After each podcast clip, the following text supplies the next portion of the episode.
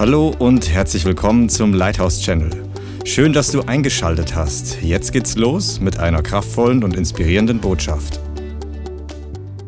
Vater, ich bitte dich, dass du mit deinem Geist heute mächtig wirkst. Ich danke dir für dein Feuer, für dein Leben, für deine Kraft, für deine Auferstehung. Wir danken dir, dass dein Wort ewiges Leben freisetzt. Dass du uns Leben gegeben hast im Überfluss. Dass du möchtest, dass deine Gemeinde übersprudelt von geistlichem Leben, geistlicher Freude, Wachstum, Gesundheit, Erfüllung, Bestimmung. Wir danken dir, dass du mächtig Familien erschüttern und positiv verändern wirst durch diese Gebetsreihe und durch diese Botschaft heute und durch alles, was kommt. Und ich bitte dich, dass du das Wort heute segnest, dass du Herzen füllst, transformierst und Leben veränderst in Jesu Namen. Halleluja. Amen. Amen. Der Herr ist gut. Wow. Also wir werden heute unter anderem über Wachstum sprechen, aber eine besondere Art von Wachstum. Du bist hier in der Gemeinde, hoffe ich, weil du nicht bleiben möchtest, wie du bist. Du sagst, aber ich gefällt mir eigentlich ganz gut. Nicht schlecht. Halleluja. Aber es gibt Besseres. Es gibt für einen Christen ist diese Erde nur eine Durchgangsstation. Und Sonntag ist nicht der Routinetag für Christen, um einen Haken zu setzen, die christliche Pflicht zu erfüllen. Zumindest sind wir keine Gemeinde, die das irgendwie nur ansatzweise als Ziel hat. Wenn du hierher gekommen bist, dann hoffe ich, dass du hungrig nach Jesus bist. Ja? Weil wenn nicht, es höchste Zeit, dass du es werden darfst. Wenn du gelangweilt bist von geistlichen Dingen, soll heute der letzte Tag deiner Langeweile sein. Ja? Wenn du nicht mehr berührt bist, wenn jemand Zeugnis gibt über das Blut Jesu, dann ist der Altar hier offen, dass du nachher Buße tust von Gleichgültigkeit, weil die, es gibt, es wird nicht besser als die Kraft Gottes auf der Erde. Jesus sagt, wenn, wenn das mehr Freude im Himmel über einen Sünder ist, der umkehrt, als über 99 Gerechte. Was das bedeutet, ist, dass die Engel trainiert sind oder einfach vom Herzen Mitgefühl, Barmherzigkeit haben, wenn nur einer umkehrt. Das, was sagt uns, dass Gott darauf schaut, dass auf der Erde Leute mit ihm in eine Linie kommen. Und dann beginnt doch die Reise erst. Einige seid weit hierher gekommen. Also, einige sind hierher gezogen, andere sind auch eine Stunde hierher gefahren. Wer ist länger als eine halbe Stunde hier unterwegs gewesen? Ja, mehr als die Hälfte der Leute. Ist in Frankfurt nicht so schwer, kannst du auch mal nur quer durch die Stadt länger brauchen. Aber manche Leute bleiben zu Hause nur weil es regnet. Du, die Zeiten werden schlechter als Regen. Regen kannst du mit dem Schirm abhalten. Verfolgung gibt es noch äh, keinen kaufbaren Regenschirm beim HM. Aber die Verfolgung macht uns nur noch stärker. Ja, das wird trotzdem aufbauend, glaub mir es. Weißt du, du bist eine geistliche Pflanze. Ich sage es nochmal, du bist eine geistliche Pflanze. Wenn du von neuem geboren bist, hat Gott dich eingepflanzt. Du bist ein Baum der Gerechtigkeit, sagt die Bibel. Du bist gepflanzt von Gott, geboren aus einem übernatürlichen Samen. Du bist nicht einfach deine eigene Entscheidung. Gott hat den Samen in dein Herz gelegt. Du hast geglaubt, das Evangelium. Plötzlich beginnt ein neues Leben zu wachsen. Du bist ein lebendiger Organismus. Du bist eine Rebe am Weinstock. Die Bibel, merkt ihr, die Bibel redet an verschiedenen Stellen, vergleicht sie uns mit einer Pflanze. Und das bedeutet, dass du die, das Potenzial hast zu wachsen. Wachstum ist der Wille Gottes. Wachstum bedeutet, dass du lebendig bist. Oder andersrum ausgedrückt, die Zeichen, dass du wächst, ist das Zeichen oder der Beweis dafür, dass du lebendig bist. Amen. Wenn ein Christ nicht wächst, ist hochgradig zu überprüfen, ob der überhaupt noch lebendig ist. Ich rede nicht, dass dein Bauch wächst oder dein Bankkonto wächst oder dein Haus wächst, sondern dass du im Geist wächst. Im Geist. Und das ist überaus wichtig. Schlag mal auf Johannes Kapitel 15. Vers 1. Hier ist auch ein Beispiel davon. Johannes Kapitel 15, Vers 1. Und hier spricht Jesus schon sehr am Ende von seinem Dienst. Und er sagt zu seinen Jüngern, ich bin der wahre Weinstock, mein Vater ist der Weingärtner. Jede Rebe, an mir, die nicht Frucht bringt, nimmt er weg. Und jede, die Frucht bringt, die reinigt er, dass sie mehr Frucht bringe. Ihr seid schon rein um des Wortes willen, das ich zu euch geredet habe. Bleibt in mir und ich in euch. Wie die Rebe nicht von sich selbst Frucht bringen kann, sie bleibe denn am Weinstock, so auch ihr, ihr bleibt denn in mir. Also so auch ihr nicht oder so auch könnt ihr nicht Frucht bringen, ihr bleibt denn in mir. Ich bin der Weinstock, ihr seid die Reben. Wer in mir bleibt und ich in ihm, der bringt viel Frucht. Denn getrennt von mir könnt ihr nichts tun. Bis hierher. Zunächst mal. Gott möchte nicht nur, dass wir Frucht bringen, sondern dass wir die Frucht Gottes genießen. Und wenn du hierher kommst, ich möchte heute wirklich darüber reden, dass einige von euch, dass das richtig einsackt in euer Leben, dass du einen Ort hast oder wenn du es noch nicht hast, findest, wo du eingepflanzt bist, wo du Frucht bringst und wo du wirklich zunimmst, zunimmst von Leben, geistliches Leben.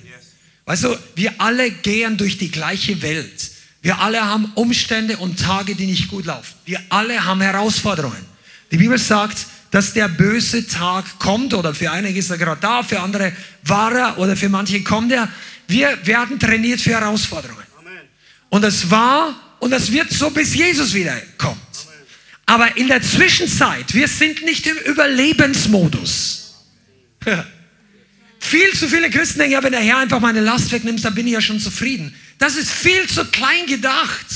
Der Herr möchte, dass du frisch bist, dass du wächst, dass du genießen kannst, wenn du mit anderen Christen, die on fire sind, Gemeinschaft hast.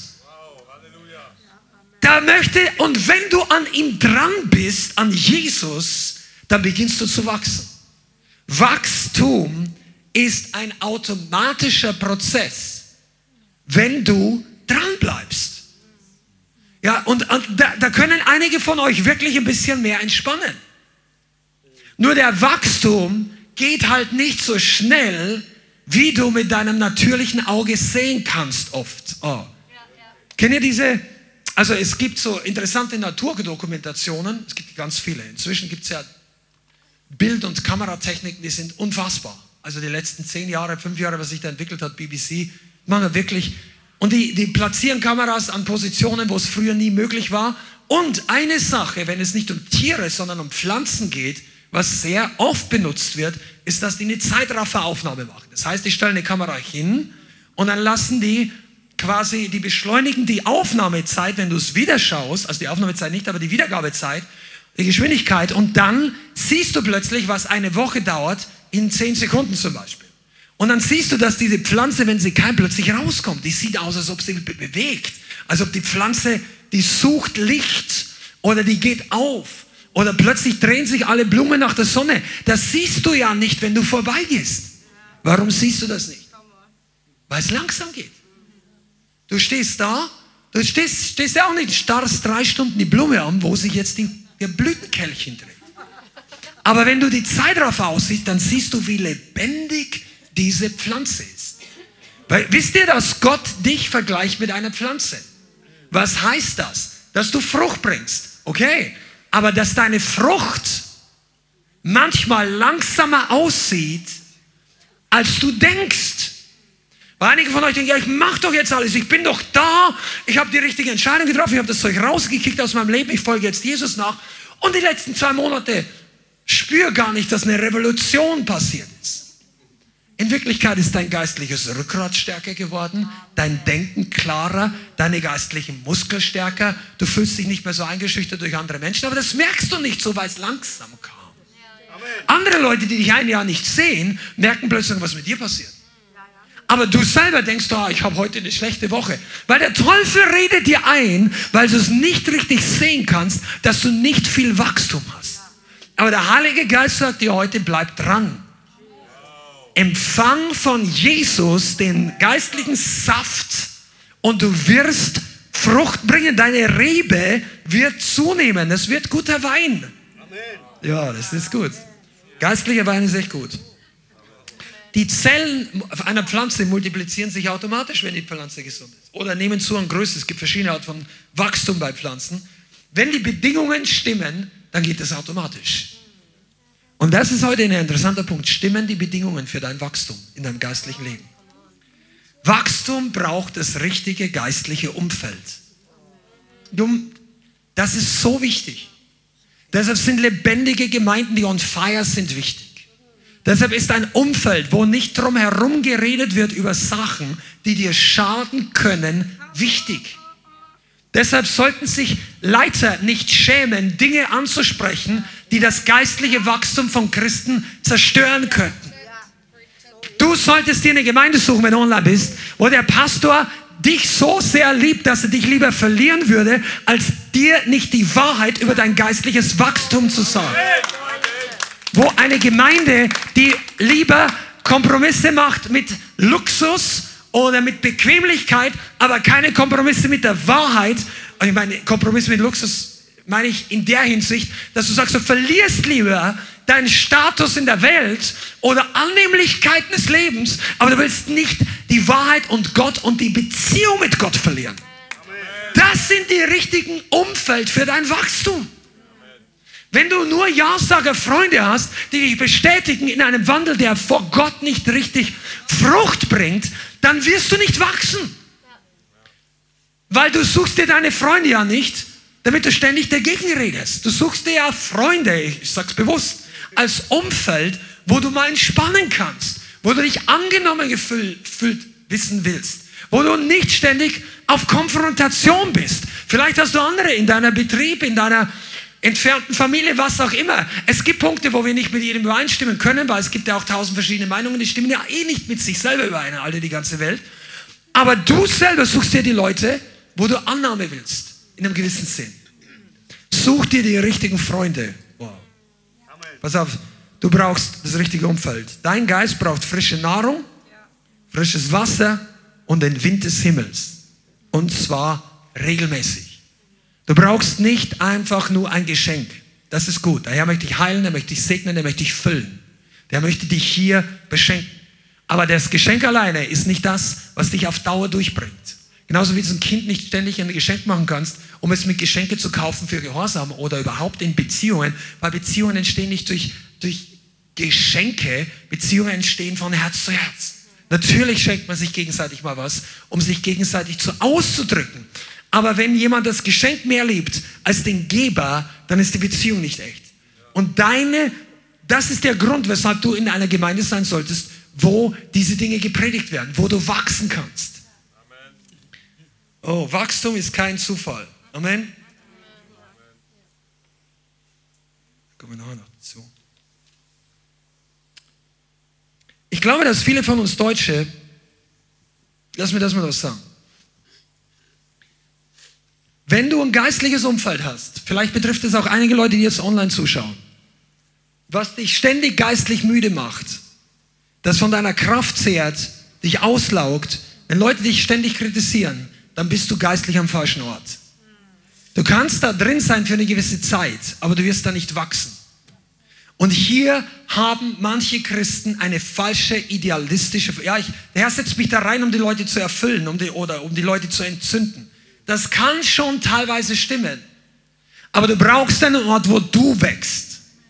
Du brauchst etwas, weil eine Pflanze hat oder braucht Wurzeln. Du brauchst einen Ort, einen geistlichen Ort, wo du verwurzelt bist. Du kannst nicht sieben Tage die Woche nur kämpfen. Du kannst nicht ständig um, Leben, um Überleben kämpfen, damit jemand anders oder eine andere Gemeinde oder andere Christen on fire kommen. Du brauchst geistliche Nahrung. Und du darfst auch wirklich mal herkommen, nur um aufzutanken. Das, einige von euch möchte das wirklich sagen, man muss nicht ständig kämpfen ums Überleben oder im Leithaus oder. Nein, du darfst auch mal auftanken. Das betrifft nicht alle, aber einige hier. Und einige von euch, die ihr online seid, sortier mal deine geistlichen Einflüsse aus, wo Dinge sind, wo du wirklich, wo es dich massiv nach unten zieht oder Leute, die mehr von dir ziehen, als dass du ihnen wirklich dienen kannst. Die zehn Jungfrauen als Beispiel. Die klugen Jungfrauen waren klug, weil sie zu den anderen fünf gesagt haben, das reicht für uns beide nicht, wenn wir hier teilen. Du musst dein eigenes Öl kaufen. Amen. Amen. Come on, bist du dabei? Amen. Der Herr möchte uns zum Wachsen bringen. Und der wichtigste Faktor, lass mich so erklären. Der Unterschied zwischen einem Haus, was gebaut wird, und einer lebendigen Pflanze oder einem Organismus, ist, dass das Haus tot ist. Das, du baust Steine auf Steine auf Steine und dann hast du irgendwann was Schönes. Eine Pflanze wird nicht gebaut. Eine Pflanze wächst. Die ist am Anfang winzig klein. Ihr kennt das ganze, ihr kennt das Bild vom Löwenzahn, der durch eine Teerdecke sogar durchbricht. Es gibt unfassbar genial geschaffene Pflanzen auf diesem Planeten. Und es gibt wieder, wie sagt man, Pflanzen mit unfassbarer Widerstandskraft. Manche überleben einen Waldbrand, zumindest der Same. Und er geht dann auf, damit neue Bäume hervorkommen, wenn es brennt. Manche können extrem lange ohne Wasser auskommen. Es gibt Pflanzen, und Pflanzen ist nicht ein Haus. Und dein Leben ist nicht von deutscher Kultur, menschlich, intellektuell, A, B, C, 2 plus 2 ist 4, das ist mein geistliches Leben. Nein, du bist ein lebender Organismus. Der Unterschied zwischen einem Haus und einem Organismus ist, dass ein Organismus Leben hat. Du brauchst Leben. Einige von euch sind in den letzten Monaten frustriert worden, weil ihr geistliches Leben ausgegangen ist. Jemand hat es geraubt oder du hast es losgelassen. Der wichtigste Faktor für dein Wachstum ist geistliches Leben. Ich möchte es nochmal sagen, das klingt simpel, aber ist dir das bewusst? Der wichtigste Faktor für den, wie du wächst, wie du zunimmst, ist geistliches Leben. Nicht, Leben, nicht nur Freude an sich, weil man kann sich an alle möglichen freuen, nicht nur seelisches Wohlbefinden. Und hier brauchen wir die große Unterscheidung, und ich hoffe, dass ihr das gut lernt, auch in der Gemeinde hier, zwischen deinem Körper, deiner Seele und deinem Geist. Dein Körper kann krank oder gesund sein. Wenn er krank ist, beten wir dafür. Wenn er gesund ist, geht es dir körperlich gut, aber du kannst in deiner Seele tief betrübt sein, obwohl dein Körper keine Schmerzen hat. Es gibt Leute, die sind depressiv, obwohl der Körper gesund ist. Und es gibt Menschen, und die wissen das, dass Schmerzen in der Seele noch viel stärker sein können als Schmerzen im Körper, zumindest auf längere Zeit. Die machen, können einen Menschen wirklich kaputt machen. Gefühle, Verletzungen. Deine Seele ist deine Gefühle, dein Verstand, dein Denken und dein Wille. Ganz grob ausgedrückt. Ich glaube, dass das Ding noch komplexer ist insgesamt, aber diese Dinge gehören zu deiner Seele. Und dein Geist ist das, was Gott neu geboren hat. Am Tag deiner Neugeburt. Dein Geist ist perfekt, vollkommen gemacht. Er ist in der Identität Gottes geschaffen. Er ist der Sohn oder die Tochter Gottes. Er ist die Gerechtigkeit Gottes. Er ist heilig. Er wird ewig leben. Dein Geist ist niemals schwach. Dein Geist hat Freude an Gott, Freude am Wort Gottes, Freude am Bibellesen und Beten. Dein Geist ist versetzt an himmlische Orte, nicht deine Seele und nicht dein Körper. Das sind Grundlagen, aber du musst das verstehen, weil du brauchst geistliches Leben. Und weshalb wir den Gottesdienst zu machen, ist, dass geistliches Leben fließen kann.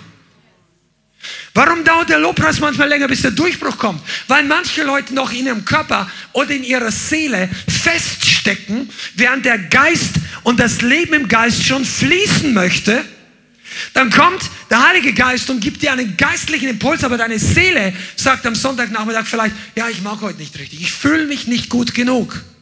Und der Geist sagt, come on, hier ist der Strom Gottes am Fließen. Und dann musst du eine Entscheidung treffen zwischen deiner Seele und deinem Geist, auf welche Seite du dich stellst. Und manchmal ist das, und oft ist das eine Entscheidung des Glaubens. Glauben. Da musst du dann glauben, sind meine Gefühle die maßgebliche Instanz oder ist es die Wahrheit des Wortes, der Geist? Und geistliches Leben kommt aus dem Wort Gottes. Jesus sagt, meine Worte sind Geist und sind Leben. Wenn wir über geistliches Leben reden, dann musst du verstehen, dass das Erste und Wichtigste ist, dass du das Wort Gottes bleibend in dir hast. Du brauchst eine Berührung und eine Erfüllung mit dem Wort, mit dem Wort. Ich möchte das auch allen sagen, die denken, wir sind sehr charismatisch und irgendwo ist so way off.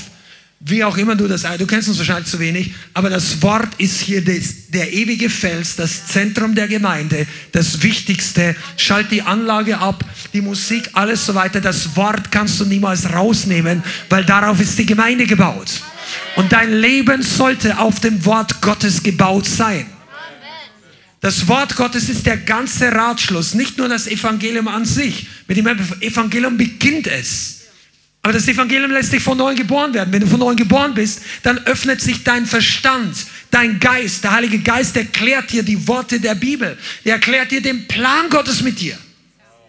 Deshalb solltest du auch nicht hier drin sitzen und sagen, ich bin hungrig nach dem Wort, hungrig nach der Predigt, nicht nur hungrig nach den Geistesgaben, nicht nur hungrig nach der Gegenwart Gottes, aber hungrig nach dem, was Jesus redet.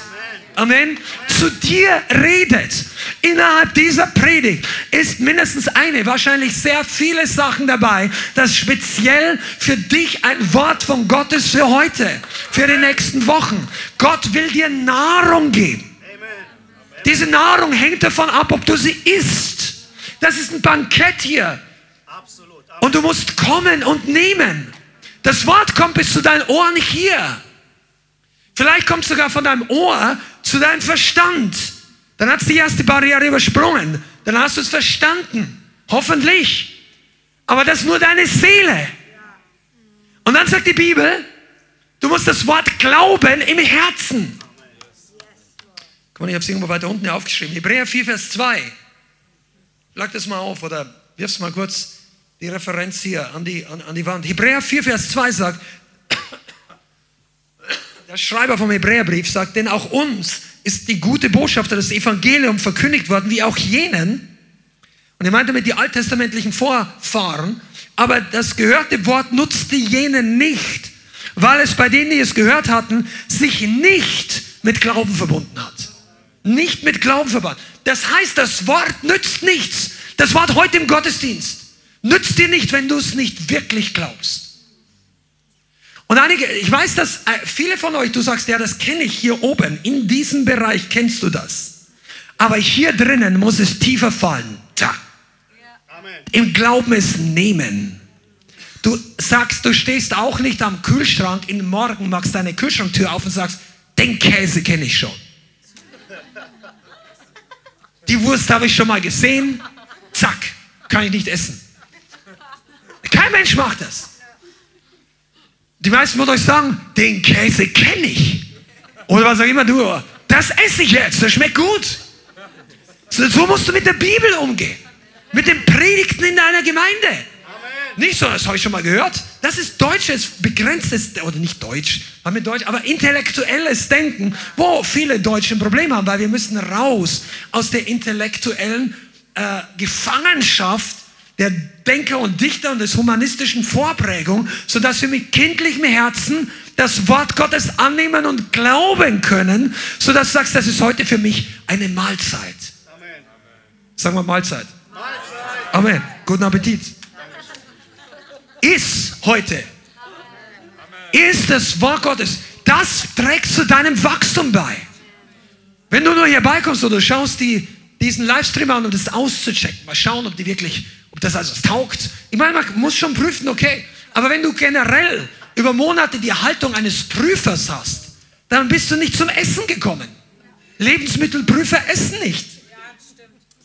Die checken das durch. Die checken, ob die Küche passt oder so. Aber ich sagte mal, deine Aufgabe muss gar nicht sein, dass du jeden alles checkst. Isst doch selber. Das sind Leute, die selber kaum kochen können, aber checken, ob das Essen bei den anderen passt. Ist so. Manchmal, manchmal, nicht immer. Wir sollen schon in der Endzeit prüfen, was vom Herrn ist und was nicht. Aber viel, wie, wie willst du denn prüfen, wenn du nicht weißt, was gut schmeckt? Ja, ich weiß alles. Genau. Und die Paulus sagt aber, ich habe, wer meint etwas erkannt zu haben, der hat nicht erkannt, wie man erkennen muss. Das heißt, du musst mit hungrigen, demütigen Herzen kommen. Demut. Wow. Jesus, come on. Der wichtige, wichtigste Faktor für dein Leben ist, für dein Wachstum ist geistliches Leben. Warum sage ich das? Weil es Leute gibt, die werden in diesen Tagen frustriert. Die, die wandeln, die wissen eigentlich oben, sie sollten das und das tun oder das und das nicht tun. Sie wissen, dass die, sie, sie sollten die und dann wird es dann wird's religiös, weißt du? Wenn du so aus dem Flow des Geistes rauskommst, aus geistlichem Leben, wenn du aus dem Strom des Lebens rauskommst, dann wird dein Leben trocken. Dann, dann tickt dein Verstand und sagt, ja, ich weiß, ich sollte das tun. Ja, ich sollte, ich sollte. Und dann wird dir das sollte zu anstrengend und du findest Gründe, warum die Gnade der Ersatz für dein Ich sollte bin. Aber in Wirklichkeit bist du außerhalb des Stroms. Weil wenn du im Strom Gottes bist, dann, dann ich soll, da ist nicht ich sollte, ich sage, ich will. Ich will schwimmen. Ich will essen gutes Essen. Nur satte Leute verachten gutes Essen. Und die, die fasten, aber da reden wir jetzt nicht darüber. Du brauchst einfach einen Hunger nach den guten Dingen. Ja, und wenn du auf eine weitere Predigt wartest, weil du denkst, du kennst das schon, dann ist es genau für dich. Heute, das ist für dich. Das ist eine Affront gegen deine, dein kompliziertes Denken. Wir machen es manchmal viel zu kompliziert. Und dann kommt die Frustration. Ja, ich hätte gerne andere. Und dann suchst du zehn Predigten durch und keine spricht dich an. Weißt du warum? Weil der erste Bissen beim ersten Wort, du hättest es einfach essen sollen. Jesus sagt, ich bin hier. Meditiere mal, also denke mal drüber nach, kaue das Wort und lass das mal zu dir wirken. Ich kann überhaupt nicht verstehen, also ich bin so, ich kann das nicht verstehen, wie sich Leute beschweren, wenn man zehn Minuten lang ein ähnliches Lied singt. Ich kann es nicht verstehen, weißt du warum? Ich habe in meinem Auto die Lieder eh in der Schleife laufen. Ja, meine Kinder, sagst ja, das ist nicht mein Ding. Ja, aber der Heilige Geist versucht dich zur Kooperation zu bringen. Das ist nicht die Frage des, der Lyrics. Das ist eine Frage, wann du plötzlich die Offenbarung, vielleicht nach 7 Minuten 28 Sekunden, kickt bei dir. Und sagt, Breakthrough! Wow! Was mache ich mir eigentlich Sorgen die letzten drei Tage über diese Rechnung? Was mache ich mir eigentlich Sorgen über meine Familie? Der Herr ist mein Durch. Du bist mein. Bist, und das, das ist dann hier oben plötzlich macht zack. Und dann ist, hey! Und, dann, und ich sehe das ja, oder wir sehen das ja von der Seite, weil du siehst ja nur die Vordersten, aber plötzlich, irgendeiner zündet dann und dann denken wir, der hat jetzt die offenbart, der hat es geschnallt. Halleluja. Weißt du, das ist eigentlich der Grund, wie du mit dem Wort Gottes umgehst. Das ist Leben. Plötzlich hat das Ströme für dich. Vorher war es dein Verstand und jetzt fällt es in dein Herz. Der Strom Gottes fließt immer durch dein Herz. Der ist nicht für deinen Verstand geschaffen. Deshalb manche Leute, die so viel denken, so wenig Freude. Ja, ich verstehe das nicht. Ich verstehe nicht, warum die Leute hier so tanzen. Du musst es nicht verstehen. Wir haben keine Satzung in unserem EV, dass die Person Heinz Müller verstehen muss, damit, warum der Rest sich freut. Das ist nicht unser Ding. Was ist das dein Business? Dein Business ist deine Seele. Dein geistliches Leben. Ja, ich habe Probleme wegen der anderen. Hm, nicht ganz. Der, die Tatsache, dass die anderen so frei tanzen, ist nicht dein Problem. Du bist nicht frustriert wegen der Christen, wenn du ehrlich bist. Dann. Du bist nicht frustriert wegen deinem Umfeld, sondern wegen deiner Entscheidung, dass die negativen Umstände, dass du anfängst es zu glauben. Dass du glaubst, die Umstände werden dein Leben bestimmen. Die Umstände, diese Leute werden deine Zukunft vermiesen. Diese Person oder diese Arbeitsstelle ist der halbe Horror die, letzten, die nächsten drei. Dein Glaube an diese Art von Information lässt den Frust wachsen, nicht die Umstände.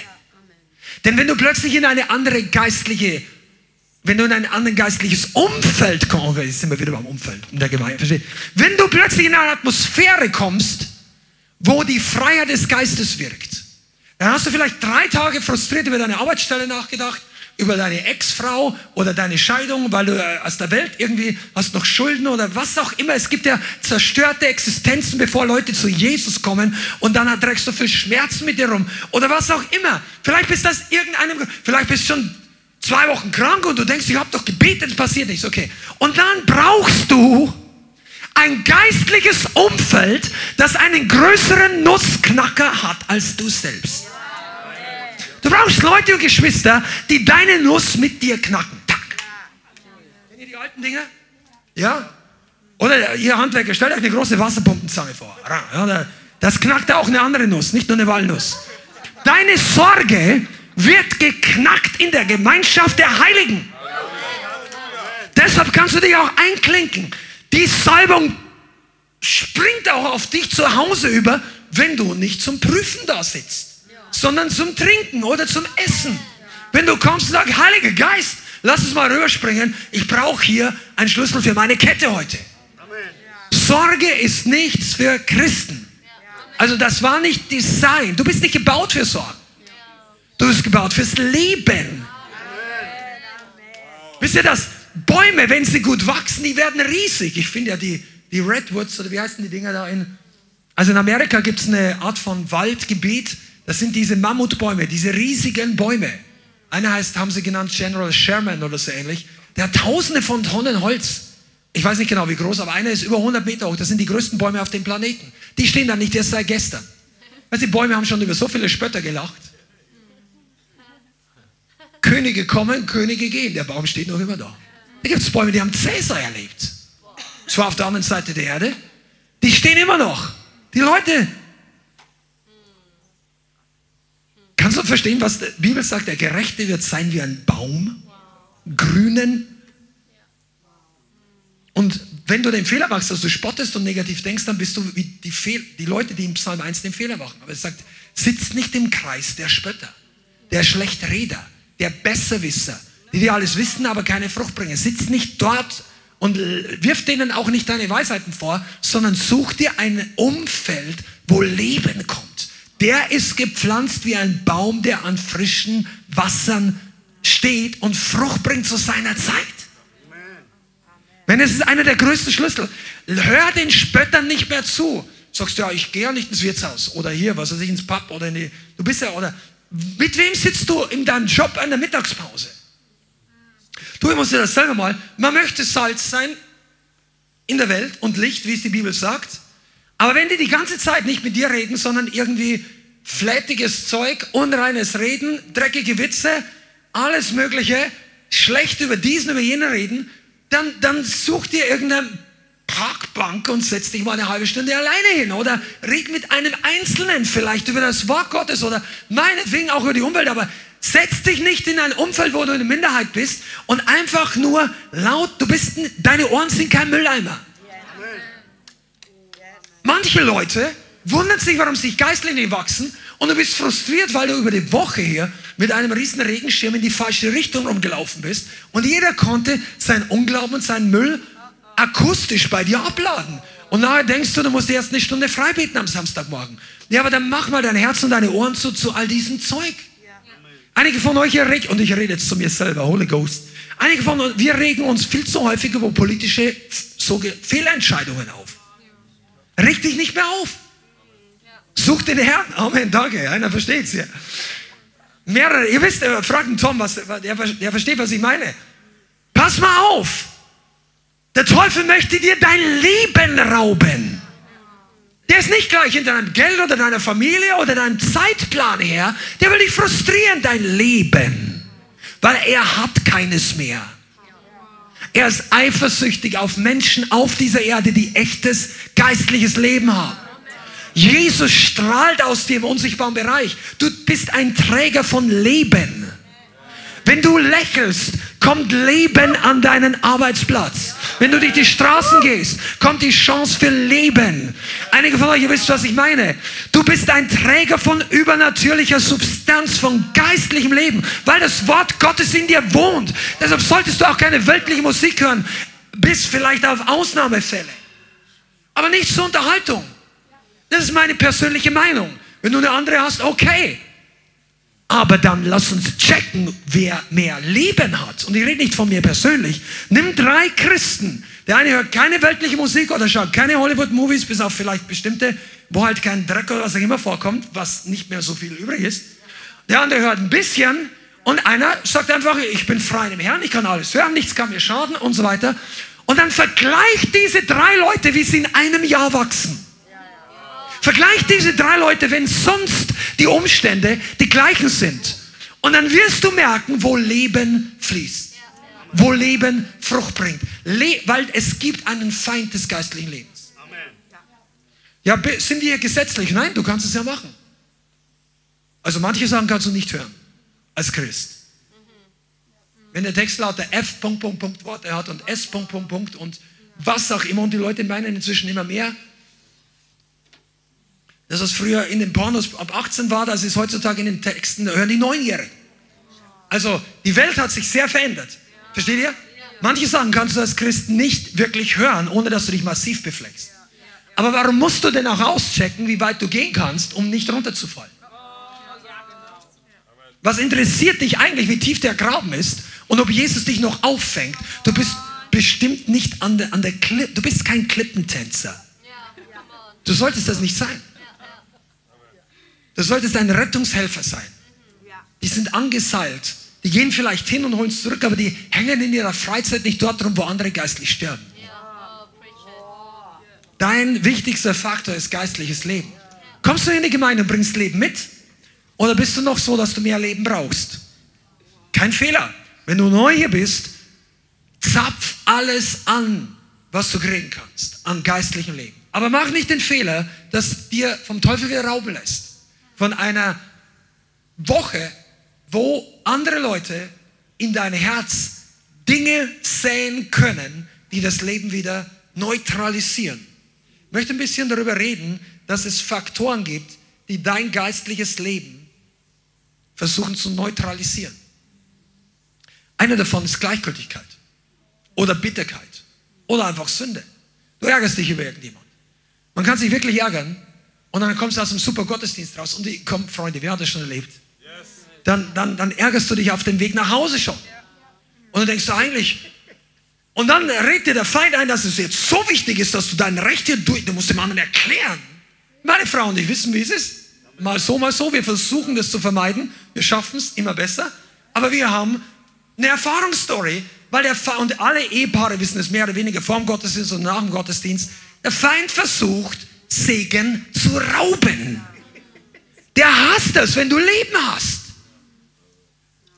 Sein Business ist tot. Die Bibel sagt ja, der Dieb kommt nur um zu stehlen, zu sterben und zu vernichten und zu töten.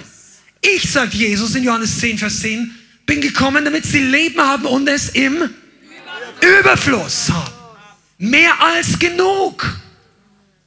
Und da, da gibt es noch Wachstum nach oben. Du musst das nicht wegen der Gemeinde, wegen dem Prediger, dem Pastor oder wegen, der, wegen den Leuten hier machen, sondern der Herr hat eine Berufung für dein Leben. Wisst ihr eigentlich, dass du mit Leben, du schaust gesünder aus, wenn du geistliches Leben hast?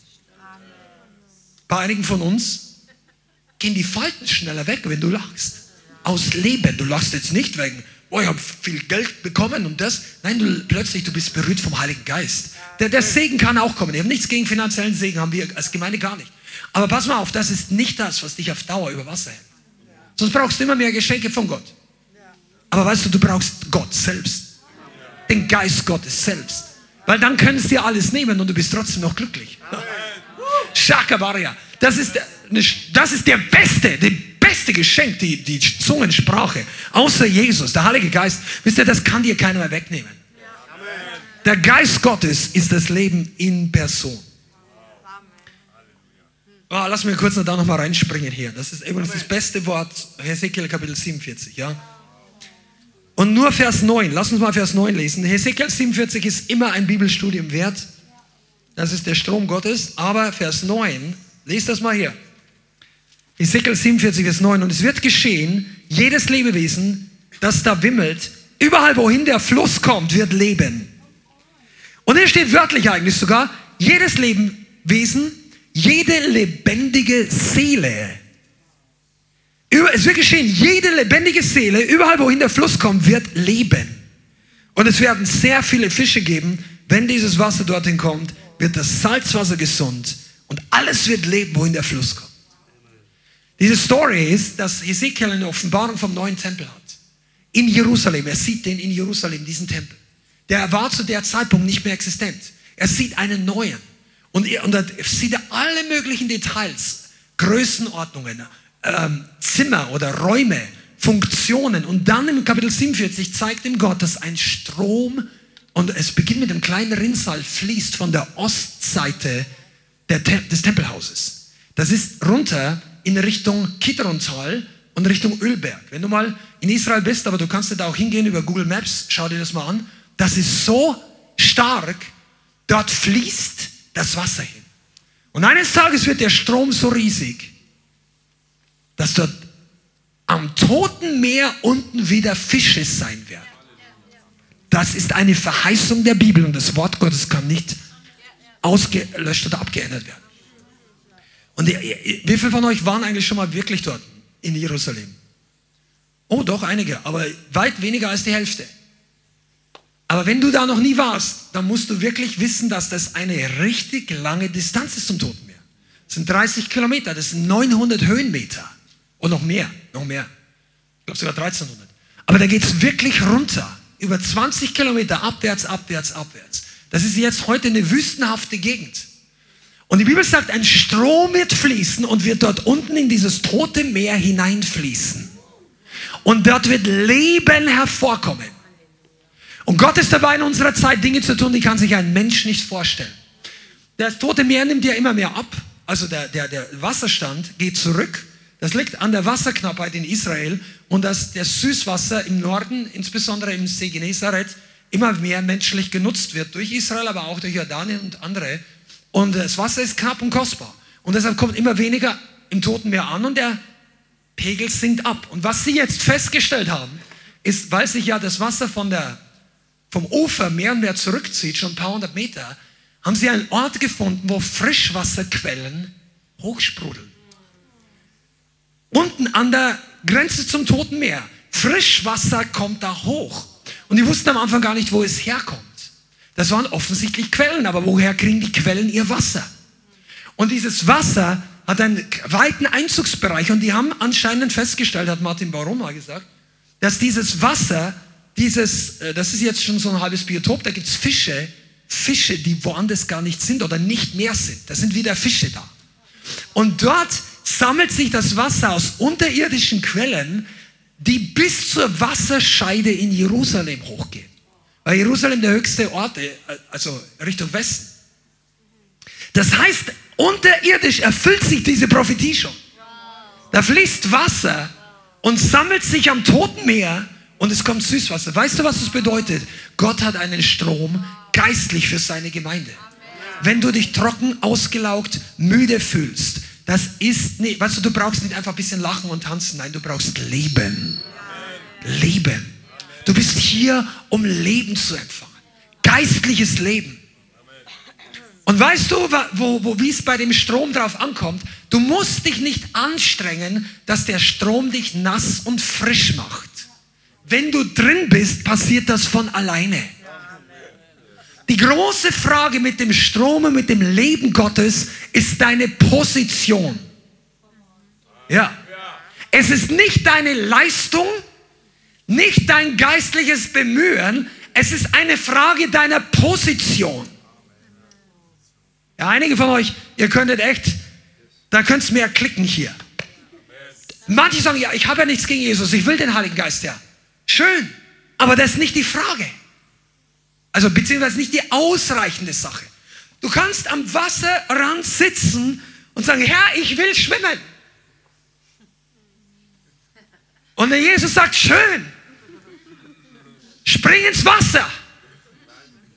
Und sagt, Herr, hilf mir, ich will schwimmen. Herr, du siehst mein Herz, du kennst mich. Du kennst mein ganzes Herz. Ich habe dir so lange gedient. Ich komme jede Woche in die Gemeinde. Ich lese deine Bibel. Herr, ich will nass werden. Der Herr sagt, spring. Sagst, ich verstehe es nicht. Der Herr sagt, musst du nicht. Geh ins Wasser. Ja, das, das gefällt mir nicht, wie anderen schwimmen. Das ist nicht mein Stil. Herr, spritz mich an hier auf der Parkbank neben dem Strom. Der Herr sagt, das ist nicht ganz im Wort. Also sagt er vielleicht nicht, aber ich, ich, ich paraphrasiere das ein bisschen. Der Herr sagt, du musst dich positionieren. Das Wasser fließt immer von oben nach unten. Auf den erhöhten Positionen, seitlich neben dem Strom, sitzt du zu hoch. Dein Herz ist noch zu hoch. Du machst dir noch zu viel Gedanken, wie du ausschaust, wenn der Strom über dich kommt. Dann machst du noch zu viel Gedanken, was die anderen Leute denken. Du machst noch zu viel Gedanken, ob du dann deine Freizeit, deine Lieblingshobbys noch so nachgehen kannst. Durstige Leute fragen nicht nach dem Rest. Die springen einfach rein. Übrigens kleine Kinder auch. Die fragen sich nicht mal, wie ihre Kleider danach ausschauen. Weißt du, einige von euch sollten wirklich wieder wie die Kleinen werden, wie die wirklich die Zwei-, Dreijährigen. Wenn die eine Pfütze sehen, die springen rein. Einfach so. Und dann, dann gefällt ihnen das, das der Platsch, Platsch, Platsch. Du kannst da Videos sehen, die gibt es Haufen. Die Eltern gehen mit den Kindern spazieren draußen und so weiter und du siehst die Pfütze und du weißt als Eltern genau, was jetzt kommt. Die Eltern gehen brav rum und das Kind hat genügend Platz. Die geht extra rein. Das ist einfach so klasse, wenn das Wasser spritzt. Und vielleicht sagt deine Mutter, wenn es gerade keine ausgekleidet, also so dreckige oder Gummistiefel, nein, mach's nicht zu spät. Rums. Also manche von euch haben das verloren als Erwachsene. Ihr seid so sophisticated. Ich habe drei Jahre gebraucht, bis endlich weißt, wie die Krawatte bindet oder der Anzug sitzt oder dein, dein Movement in der Gesellschaft passt. Du hast dir ein Image auf Social Media gebaut. Da kannst du jetzt nicht teilen, wie du im Heiligen Geist betrunken bist. Ich teile das. Ich habe zu viele Freunde, die würden schlecht über mich denken. Ich teile nichts über die Gemeinde. Im Strom oder draußen? Ja, aber es ist halt nicht, ist nicht meine Persönlichkeit. Schwimmen ist für einen Fisch immer die Persönlichkeit. In der Hinsicht bist du ein Fisch im Wasser. Fische auf dem Land überleben nicht. Oh. Du bist bestimmt fürs Wasser. Du bist bestimmt rein zu. Was heißt das jetzt dann? Du sprichst da an den Bildern. Die Bibel redet darüber, dass du den Geist Gottes, die Freude einfach aufsaugst wie ein Schwamm dass du gehst von der Knie, also äh, Knöchel, Knie, Hüfte bis zum Schwimmen. Das heißt auch, dass du langsam reingehst. Mach dir keine Gedanken, wenn jemand für dich betet, fang nicht an nachzudenken, zu kritisieren. Lass den Heiligen Geist dich berühren. Einige von euch hätten eure Sorgen schon vom halben Jahr losgelassen, wenn der Heilige Geist so richtig dich erwischt hätte. Es ist auch kein Vorwurf, sondern einfach nur öffne dich. Lass die Kontrolle los. Wenn du dich panisch festhältst am, an, dem, an der Leiter, wo du ins Schwimmbecken reinsteigst, du wirst niemals schwimmen lernen. Du musst dich dem Wasser anvertrauen. Du musst los, irgendwann einmal, kennt ihr das? Ich weiß nicht, wie ihr schwimmen gelernt habt. Ich weiß nicht, wer ist vielleicht ist irgendjemand ins tiefe Wasser geschmissen worden, zum allerersten Mal einfach rein und jetzt gehst schon nicht runter. Aber die meisten Leute gehen also aus dem Nichtschwimmen in den Schwimmerbereich über oder irgendwie so eine Böschung runter, so, so und irgendwann mal kannst du nicht mehr stehen und da musst du schwimmen. Und im Geist ist es genau das Gleiche.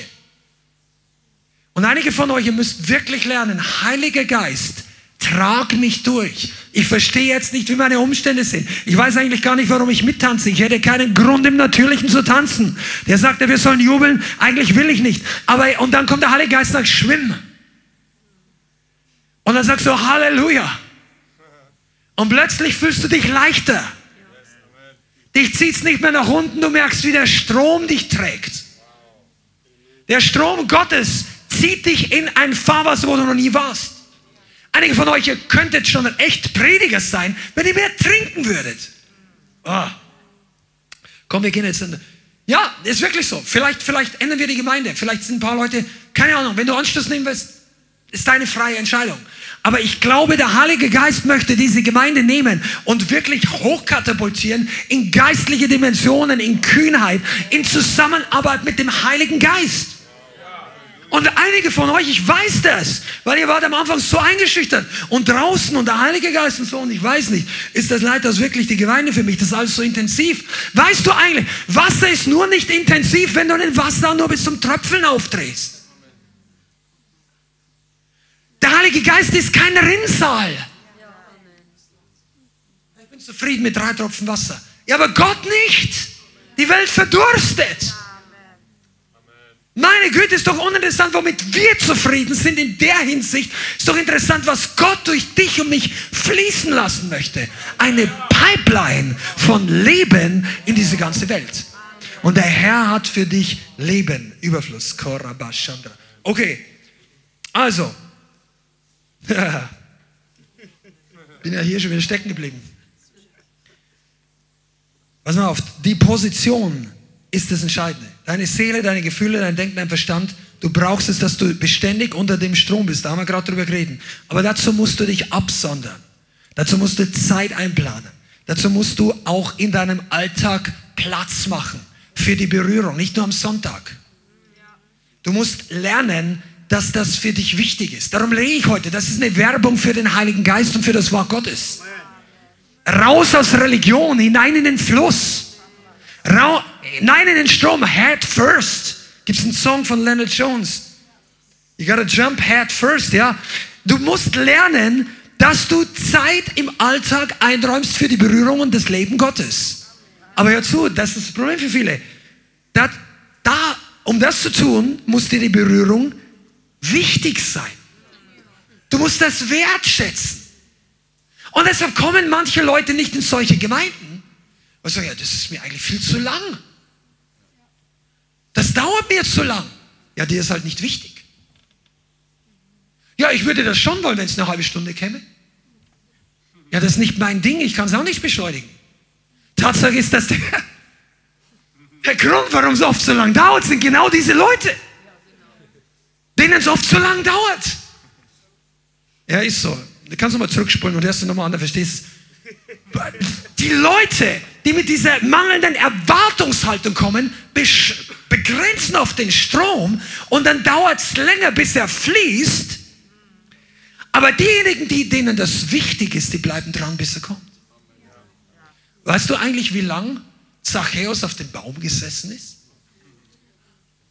Keiner von euch, oder? Also wenn du es weißt, sag's mir, aber in der Bibel finde ich es nicht. Vielleicht saß der da eine ganze Stunde oder zwei. Jesus war noch nicht mal da. Der hat nur gedacht, der kommt wahrscheinlich hier vorbei. Vielleicht saß der da. Einige von euch, du denkst, der Gottesdienst geht zu spät los. Ach, die singen mir zu lange, ich komme eine halbe Stunde später. Oh. Schlecht. Das ist deine Entscheidung. Kein, kein Zwang, aber schlecht. Die Fürbitte verpassen. Transformation beginnt nicht, wenn die Predigt kommt. Wow. Aber ist es dir wirklich wichtig? Wenn du es wert, nicht die Gemeinde, nicht der Lobpreis, das ist nicht mein Stil, aber ist dir die Gegenwart Gottes wichtig? Machst du Raum? Du wirst immer einen Preis bezahlen für das, was dir wichtig ist. Immer. Aber was du nicht wertschätzt, dafür wirst du keinen Preis bezahlen. Das ist in einer, in einer Nutshell der Grund, warum manche Christen wenig Salbung haben. Das ist ihnen nicht wichtig. Sie zahlen den Preis nicht. Ich kann auch ohne leben. Ich brauche den Heiligen Geist nicht so intensiv. Ich will gar nicht so ein Superchrist sein. Es gibt keine Superchristen. Es gibt geistliche und fleischliche Christen. Nur zwei Arten von Christen. Und der Rest der Welt ist nicht gerettet. Okay, nochmal. War so kompliziert wahrscheinlich. Es gibt die eine Gruppe, die ist gerettet und die andere nicht. Sagt die Bibel. Und zwischen den Geretteten gibt es noch eine Unterscheidung. Die einen leben im Geist oder häufig und die anderen eher im Fleisch. Und diejenigen, die im Geist leben, kommen näher zu Jesus, werden transformiert, erfüllen die Berufung Gottes und werden eines Tages vom Heiligen, vom Herrn begrüßt mit Recht so, du treuer Knecht, geh ein in die Freude deines Herrn. Und diejenigen, die überwiegend oder komplett im Fleisch leben, die werden eines Tages, wenn sie gerettet sind, einen, einen Haufen voll verbrannter Werke am letzten Tag sehen und durch Tränen hindurch gerettet werden ins Reich Gottes rein und sie haben viel Lohn verpasst, aber sind dankbar über die Gnade, dass sie trotzdem da sein dürfen. Aber du möchtest eigentlich nicht zu der Gruppe gehören. Wenn du mir jetzt nicht glaubst, dann wirst du später merken, dass du dann nicht zu dieser Gruppe gehören möchtest. Weil da gibt es trotzdem einen großen Unterschied zwischen den beiden Gruppen im Himmel. Und keiner ist auf der Erde immer geistlich, auch unsere Gemeinde. Ich will überhaupt nicht behaupten, sondern ich möchte nur sagen, lasst uns danach streben, im Geist zu wandeln. Und dann ist dir das auch wichtig, dass du das Leben hast. Dann ist dir wichtig, womit du dich beschäftigst, was du nicht hineinlässt. Wie sehr willst du es wirklich? Dann ist dir dein Umfeld wichtig. Also wo du bist. Und dann ist auch wichtig, dass du die Widerstände gegen dein geistliches Leben beseitigst. Und hier wird es Zeit, dass wir wachsen und reifer werden. Manche von euch, und ich habe es gestern so den Mitarbeitern teilweise gesagt, sagt, manche brauchen häufig einen Hinweis darauf, dass sie sich jetzt im Fleisch bewegen, weil sie es selber nicht richtig wahrnehmen. Und du siehst es anhand der Frucht oder der Ungeduld oder der deprimierten Erscheinung. Oder, und es ist ja nicht, jeder hat einen schlechten Tag, das ist nicht der Punkt. Du musst jetzt nicht als schlechten Christ vorkommen, aber es ist eine Frage, wie du damit umgehst. In, ins Fleisch fallen heißt nicht, dass du einen schlechten Tag hattest, sondern dass du, während die Umstände schwierig sind, schlechte Entscheidungen getroffen hast. Dass du dich darauf eingelassen hast, dich jetzt lieber selber zu bemitleiden, als das Wort Gottes zu nehmen, das, was du erkannt hast, es zu nehmen, zu glauben, das Schwert zu benutzen und dem Feind zu widerstehen. Sagen wir dem Widerstand. Du bist berufen zum Widerstand. Und zwar dem Feind, dem Satan, dem Lügner, der, der dich aufs Glatteis führt, der noch nie die Wahrheit gesagt hat, wenn es um die wesentlichen Dinge geht. Er möchte dich reinlegen. Und Jakobus Kapitel 4 in Vers 6 und 7 sagt der Heilige Geist genau das zu seiner Gemeinde. Lese euch mal vor, Jakobus Kapitel 4, Vers 7. Unterwerft euch nun Gott, unterordnet euch nun Gott, widersteht aber dem Teufel und er wird von euch fliehen. Naht euch Gott und er wird sich euch nahen. Oh, hast du das gemerkt, was hier steht? Das heißt, die Nähe Gottes ist nicht automatisch. Ja, Gott ist doch immer da. Aber er sagt doch hier, naht euch Gott und er wird sich euch nahen. Geh auf ihn einen Schritt zu und er kommt auf dich. Ja, so wirst du sagen, er ist nicht da? Doch, aber er ist nicht immer manifestiert. Und das ist der Grund, weshalb es Sinn macht, in der Gemeinde hineinzudrängen. Aber widersteh dem Teufel. Und hier ist der Schlüssel zur e- Beendigung deiner Frustration. Amen. Widersteh. Amen. Sag Nein. Widersteh der Lust der Augen. Widersteh dem Stolz des Lebens. Das wird dich frustrieren. Drei Stunden Social Media und du bedauerst, dass deine Likes zurückgehen. Das wird dich frustrieren. Weil es der Lust der Augen, der Lust des Fleisches, der Stolz des Lebens ist. Also überwiegend, ganz ehrlich. Warum dreht sich denn alles? Um mich. Von vorne, von hinten, im Spiegel, von oben, 360 Grad Cam. Es dreht um uns. Wir sind die Größten. Und jeder bemüht sich, dass er auch als der Größte erscheint. Ist Social Media schlecht? Nein. Poste sowas? Mach das. Mach Jesus groß. Gib ein Truth Nugget. Gib ein Zeugnis. Teile irgendein Video, wie jemand, ein Moslem Jesus angenommen hat. Oder Satanist umgekehrt ist. Oder gib, lass der Welt hören, was Gott tut. Aber dein Spiegel erlöst die Menschheit nicht. Oh ja.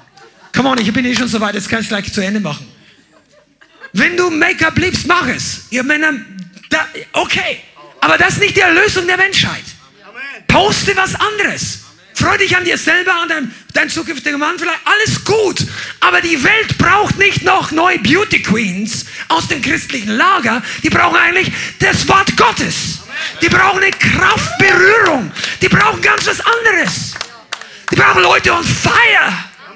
Aber du bleibst, du, wirst nicht on fire bleiben, wenn du dem Feind nicht widerstehst. Und wenn du nicht im Geist wandelst, dann wirst du frustriert.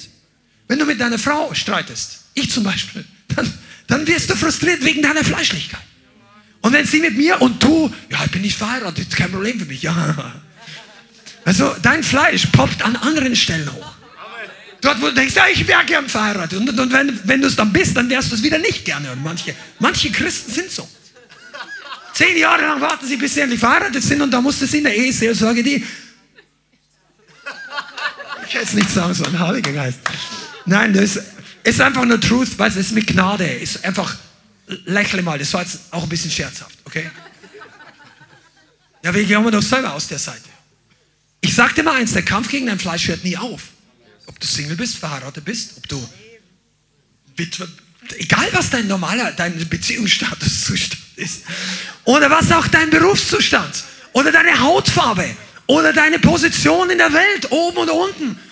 Egal welche Art der Kampf gegen das Fleisch, ist immer die Entscheidung für oder gegen die Wahrheit, die der Heilige Geist dir zeigt. Okay, widerstehe dem Mangel. Einige von euch, ihr seid zu tolerant, wenn der Teufel euch auf der Nase rumtaucht. Amen. Du sagst einfach, ja Herr, ich brauche Hilfe. Der Heilige Geist sagt, schau mal in deine Hand. Was hast du da? Ja, die Bibel. Ich hoffe. Zumindest hast du dein Handy da, hast eine Bibelübersetzung drauf. Wenn nicht, lad dir wenigstens eine runter. Das Wort Gottes. Wie hat Jesus dem Teufel widerstanden? Es steht geschrieben. Er hat das Wort benutzt. Ja, mir geht's so schlecht. Kommt, wenn außen, wenn Druck von außen kommt, kommt hervor, was in dir drinnen ist. Drückt der Druck der Welt oder der Probleme das Wort Gottes aus deinem Mund raus oder das Jammern deiner alten Seele. Wenn das Wort Gottes hervorkommt, nimmt der Teufel Reiß aus. Wenn du auf, und hier sind wir wieder Seele oder Geist. Wenn du auf deine Seele hörst, die Seele sagt, mach mal langsam, wir brauchen jetzt hier Urlaub. Ich brauche jetzt Urlaub, Urlaub. Hör mal auf mit der Bibel lesen, ich will jetzt Urlaub. Und du gibst deiner Seele nach und sagst, okay, wir fahren auf die Gran Canaria und liest und, und, und machst vom Herrn Urlaub, dann wird dein, dann bist, da ist dein Körper erholt, aber deine Seele kommt und dein Geist kommt noch viel trockener zurück. Bist ganz geschwommen jeden Tag drei Kilometer, aber du bist im Geist ausgetrocknet. Aber wenn du wirklich sagst, Heiliger Geist, füll mich und füll mich mit dem Wort Gottes und dein Körper, du kannst ruhig Urlaub machen. Wir haben nichts gegen Urlaub. Aber mach nicht vom Herrn Urlaub. Ja. Stand da. Lass dieses Zeug nicht rein in dein Herz, was dich trocken macht. Das ganze Internet. Einige von uns müssen lernen. Ich, ich gebe einfach ein paar Nackete, dann machen wir jetzt bald Schluss hier. Wahrscheinlich. Aber pass mal auf. Einige von uns sind trocken und frustriert, weil wir zu schnell Blödsinn reden.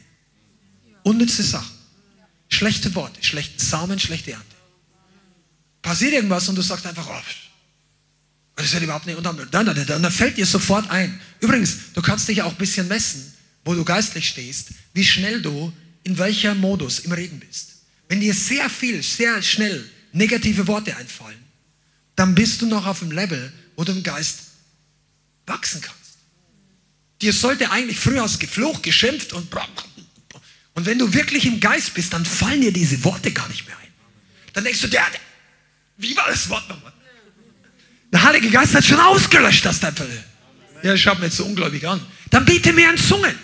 Dann fällt dir das Zeug nicht mehr ein. Ah ja, okay, da bleibe ich noch ein bisschen. Wenn du dich aufregst über deinen Mitarbeiter, über deinen Kollegen, über deinen Vorgesetzten, dann segne ihn. Sag, geh auf die Toilette, sag, ich segne jetzt den Herrn so und so. Der versucht mir heute wieder den Tag zur Hölle zu machen. Ich segne ihn. Mit Gnade. Du weißt ja auch nicht, wie sein Privatleben ausschaut. Du weißt vielleicht nicht, was der durchgemacht hat.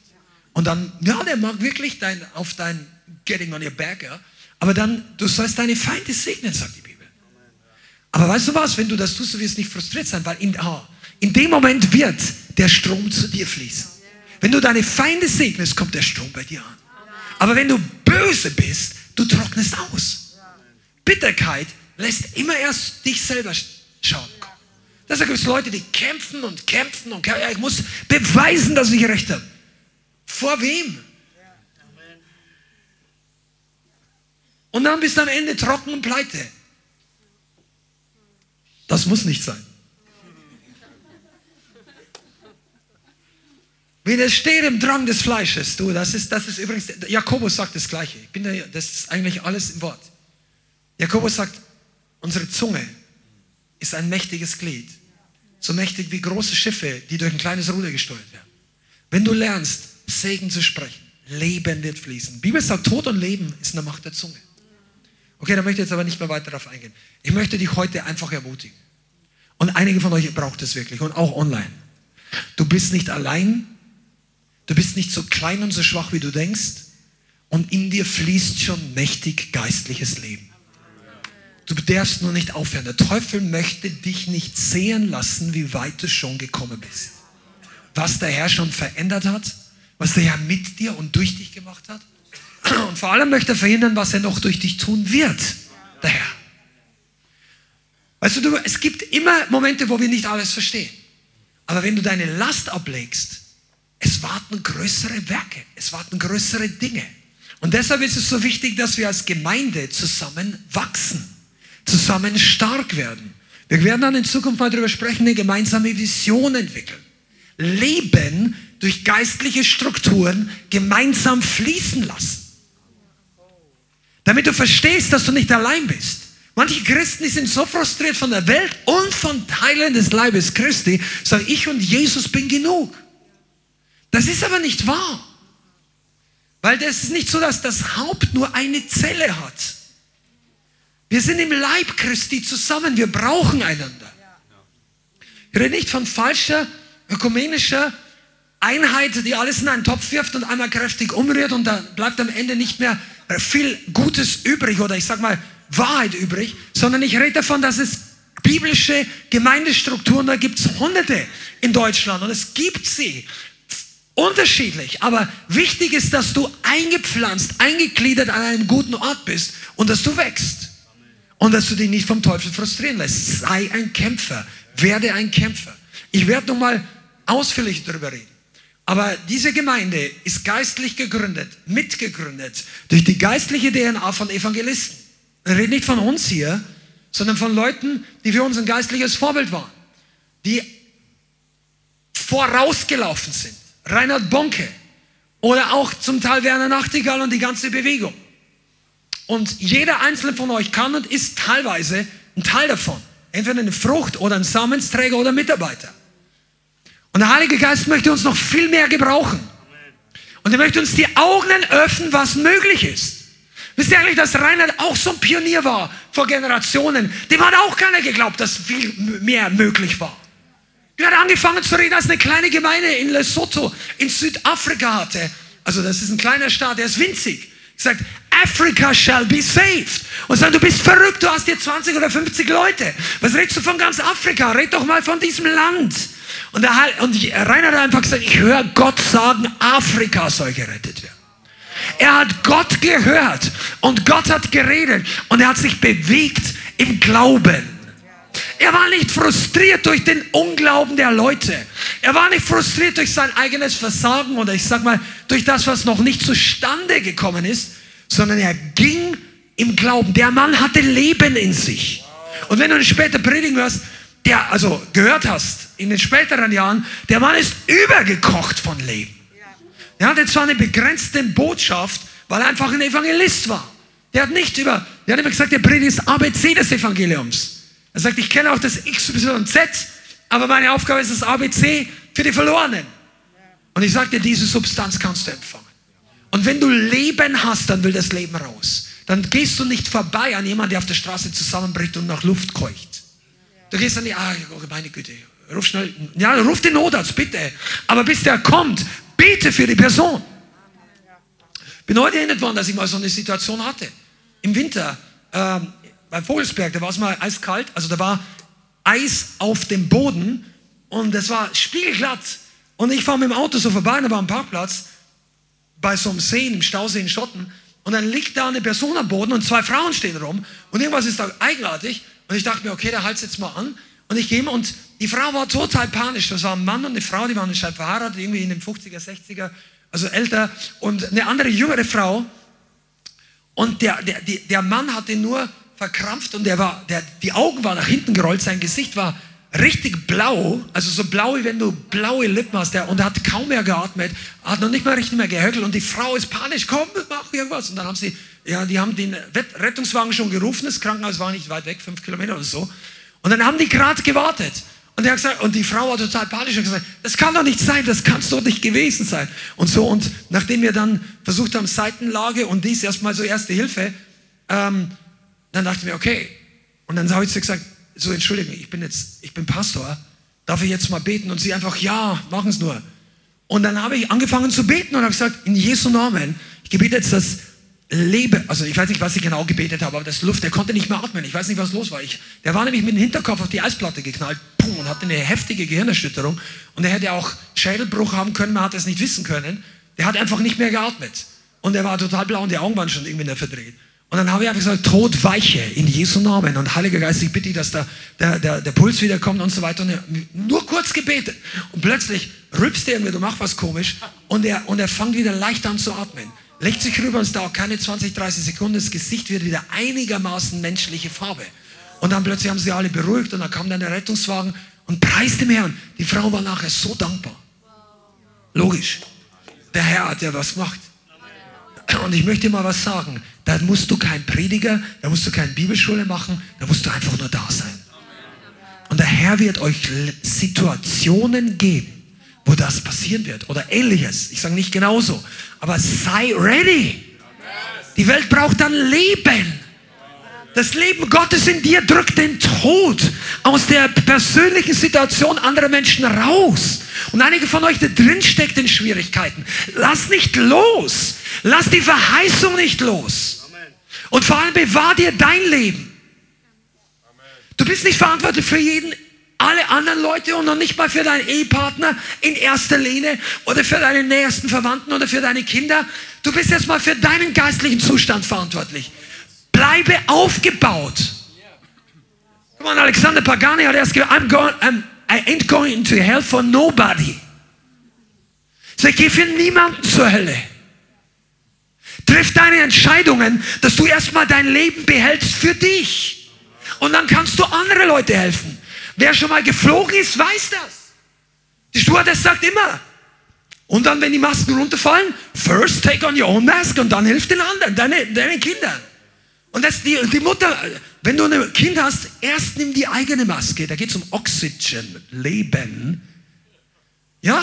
Weil wenn du aus, wenn du ohnmächtig wirst, während du die anderen halb anlegst, dann kannst niemand helfen. Aber wenn du die Maske aufhast, dann kannst vielleicht drei anderen helfen. Und so musst du dein Leben bewahren. Deshalb komm in die Gemeinde, auch wenn es nicht jedem passt. Bleib in der Gemeinde, auch wenn es dir nicht passt. Dann ist es jetzt ein bisschen überspitzt formuliert. Du bist ja frei, du kannst gehen, wir zwingen dir niemand. Die Tür geht von innen besser auf als von außen. Es ist so gemacht, es ist eine Fluchttür. Also laut deutschem Gesetz. Aber es hat auch eine geistliche Bedeutung. Du kommst leichter raus wie rein. Das sind gesunde Gemeinden. Kranke Gemeinden bringen die Leute leichter rein wie raus. Dann hast du Religion und Kontrolle drin. Entscheide du, ob du hier bleiben willst. Aber weißt du, es ist eine schlechte Entscheidung zu gehen, weil dir was nicht taugt. Das ist eigentlich nie die richtige Entscheidung. Du solltest immer nur dann gehen, wenn der Herr eine klare Aussage. Und ich sagte mal eins, der Herr sagt nicht, lauf weg vor dem Problem. Lauf nicht vor deiner Not, vor deiner Frustration. Komm, on, das ist heute ermutigend. Es ist ein bisschen Preaching, ein bisschen Teaching. Du bist ein Überwinder. Und du bist aus einem guten Grund hier. Und die Gemeinde wird, die wächst ja. Aber wunder dich nicht, wenn nicht jeder bleibt. Aber es werden andere kommen. Die werden deine Freunde werden. Die werden transformiert werden. Die werden Gott loben, weil er das tut an dir, was, und andere sehen es nicht. Und manche sehen es. Viele sehen es. Aber nicht, versuche auch nicht jedem zu gefallen. Du wirst es nicht schaffen. Bleibe im Geist. Amen. Lass uns zusammen aufstehen. Bianca, komm noch einfach nach vorne.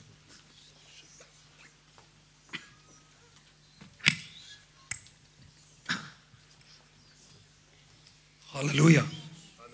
Ja. Weißt du, warum du das heute hören musstest? Zu deinem eigenen Schutz, Segen und vor allem, damit du es an andere weitergeben kannst. Diese Gemeinde wird wachsen und ausbreiten und das Leben wird fließen. Und es gibt in deinem Umfeld Leute, die Leben brauchen.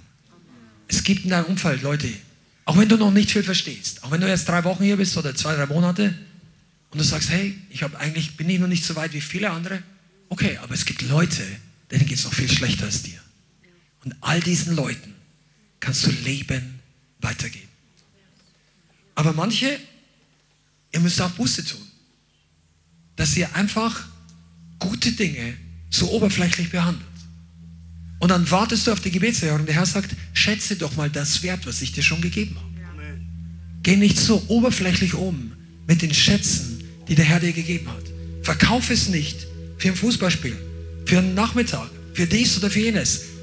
Dränge hinein, sucht den Herrn, naht euch Gott und er wird sich euch nahen. Mach dein Haus zu einem Tempel. Geistlich meine ich zu einem Wohnort, wo der Heilige Geist wohnt. Vielen Dank fürs Zuhören. Wir hoffen, die Botschaft hat dich inspiriert und weitergebracht. Diese und noch mehr Botschaften findest du auch als Livestream auf unserem YouTube-Channel, zusammen mit Live-Worship und vielen bewegenden Zeugnissen. Wir würden uns freuen, wenn du auch mal in unserem Gottesdienst vorbeischaust. Alle Infos dazu findest du auf unserer Webseite, auf Facebook oder Instagram. Links dazu findest du in der Beschreibung. Schreib uns gerne dein Zeugnis oder dein Gebetsanliegen unter info at lighthouse.center. Tschüss und bis zum nächsten Mal.